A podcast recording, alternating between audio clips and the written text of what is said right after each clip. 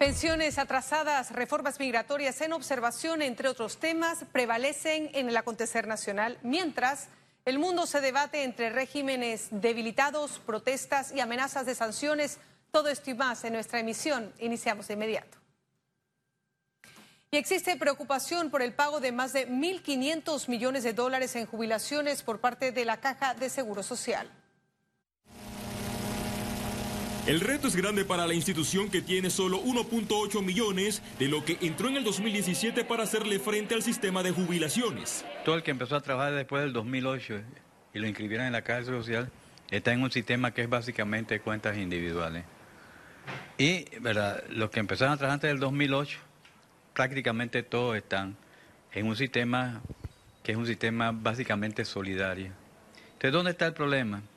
Que la ley separó los fondos de los dos de los dos sistemas. Un factor grave para los especialistas es la cifra desactualizada del programa de invalidez, vejez y muerte. Las cifras que se aportan en medios de comunicación solamente tienen un alcance hasta el 2017.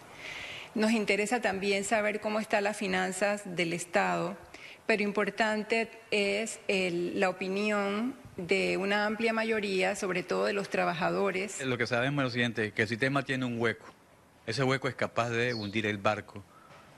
Lo que no tenemos claro es cuál es el tamaño del hueco. Eso lo va a dar, digamos, la precisión de los estados financieros. Recientemente el Fondo Monetario Internacional recomendó aumentar la edad de jubilación a 65 años para hombres y mujeres. La crisis se da en medio de 17 candidatos a dirigir la Caja del Seguro Social a partir del próximo primero de octubre. La elección está en manos del presidente Laurentino Cortizo. Félix Antonio Chávez, Econews. Empresarios están en contra de aumento a la edad de jubilación y las cuotas en Panamá. Luego de la propuesta del Fondo Monetario Internacional de aumentar la edad de jubilación y cuotas en el país como solución a uno de los mayores problemas en la caja de seguro social, el presidente de la Cámara de Comercio exigió mayor análisis de la situación en esta institución para evitar decisiones que afecten la jubilación. Lo cierto es que podemos hacer comparativos con otros países, como ya han salido algunos, eh, para poder buscar las mejores prácticas y, lo que se ha estilado en otros países para poder hacer esos cambios. Pero todavía creo que es muy prematuro. Primer paso es tener esas finanzas y saber cómo estamos para entonces hacer los estudios actuariales y poder saber exactamente cuáles son las cosas que hay que ajustar. Por otro lado, el gremio empresarial considera que tras varias direcciones que no lograron éxito, el nuevo titular de la caja debe ser un estadista. Y al final del camino lo que necesitamos es realmente a un administrador, a una persona que tenga conocimiento de lo que hay que hacer ahí y que esté de manera de todo su periodo, de manera permanente por todo su periodo para poder tener esa continuidad que requerimos en, en la Caja de Seguro Social. En su comunicado semanal, los empresarios manifestaron su confianza de que el gobierno escoja un profesional que sepa separar los intereses políticos de la institución. El gremio empresarial insiste en que la Caja de Seguro Social debe ser separada en dos administraciones, una que se dedique a los servicios de salud y otra al programa de pensiones. Ciara Morris, Econews. Y las reformas migratorias fueron analizadas y debatidas en una subcomisión creada por la Comisión de Gobierno. Y durante la reunión, miembros de la Comisión de Derecho Migratorio del Colegio Nacional de Abogados manifestaron estar de acuerdo con las modificaciones, dado a que es un paso para desincentivar la migración irregular. Sin embargo, pidieron que los procesos regulatorios se trabajen de manera integral y consensuada en el análisis participaron representantes del Consejo Nacional de la Empresa Privada, el Ministerio de Trabajo y del Servicio Nacional de Migración.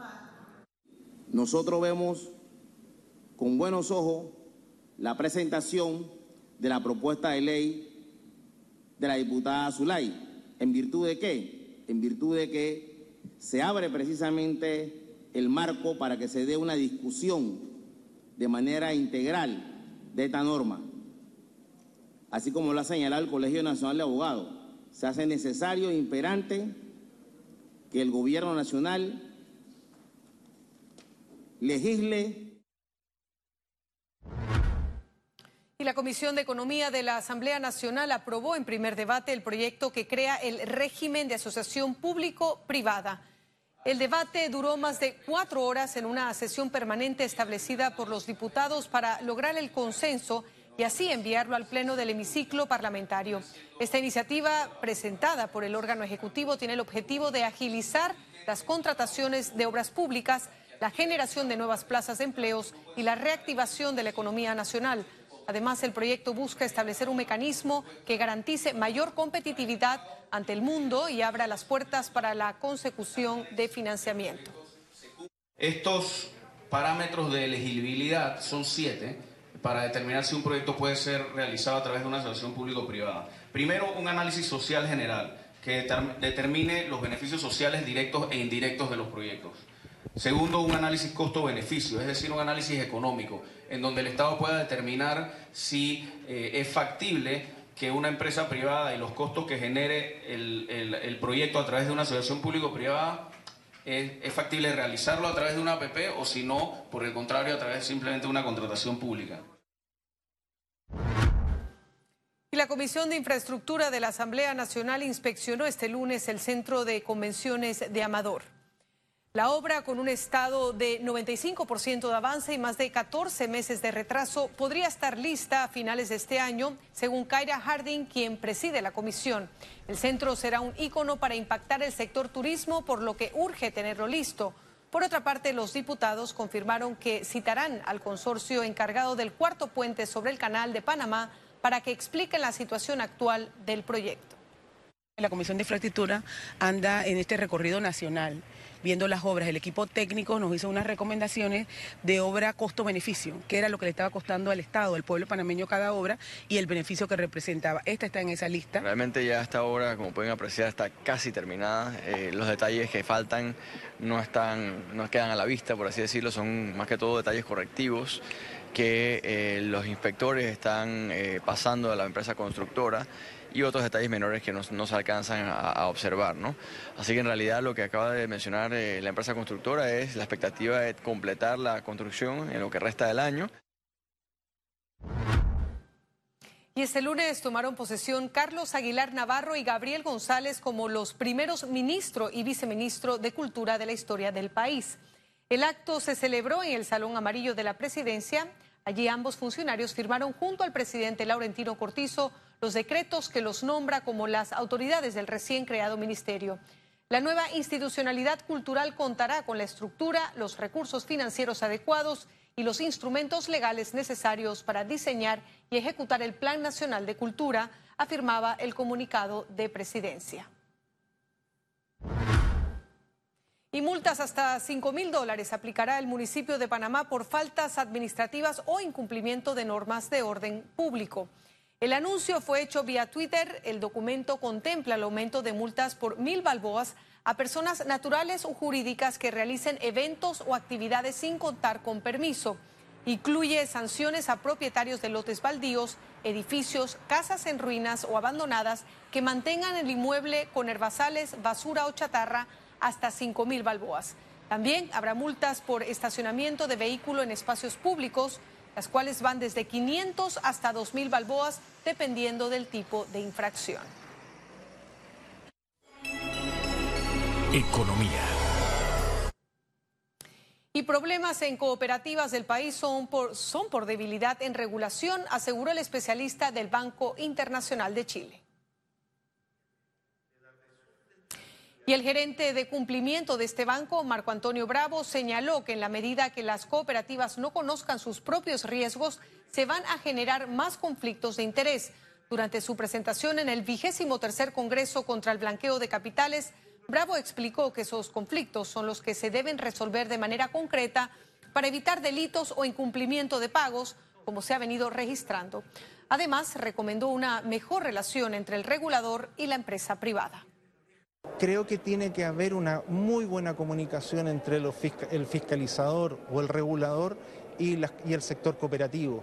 Creo que la única forma que hoy día tenemos de combatir cualquier tipo de delito es la comunicación, que el sector privado entienda el sector público, el sector público realmente entienda la problemática del sector privado para que podamos caminar de la mano.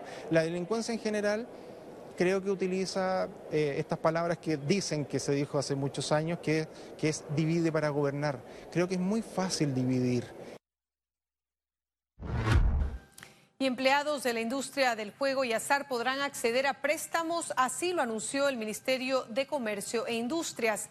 Esto en un comunicado donde explicaron que la Junta de Control de Juegos y la Caja de Ahorros buscan suscribir un acuerdo que le dé condiciones favorables de consumo en la banca a los empleados de este sector. Para este fin, ambas instituciones realizaron dos reuniones de trabajo y queda pendiente temas de cumplimiento y riesgo por segmento.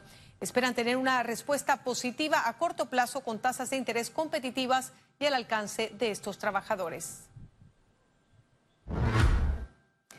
Y ahora un resumen de la jornada bursátil de este lunes 19 de agosto. El Dow Jones cotizó en 26.135 con 79 puntos, sube en 0.96%. El IBEX 35 se situó en 8.733 con 30 puntos, un ascenso de 0.73%, mientras que la Bolsa de Valores de Panamá no presentó variación, se mantiene en 453 con 8 puntos. Ahora veamos en detalle el volumen negociado en la Bolsa de Valores de Panamá.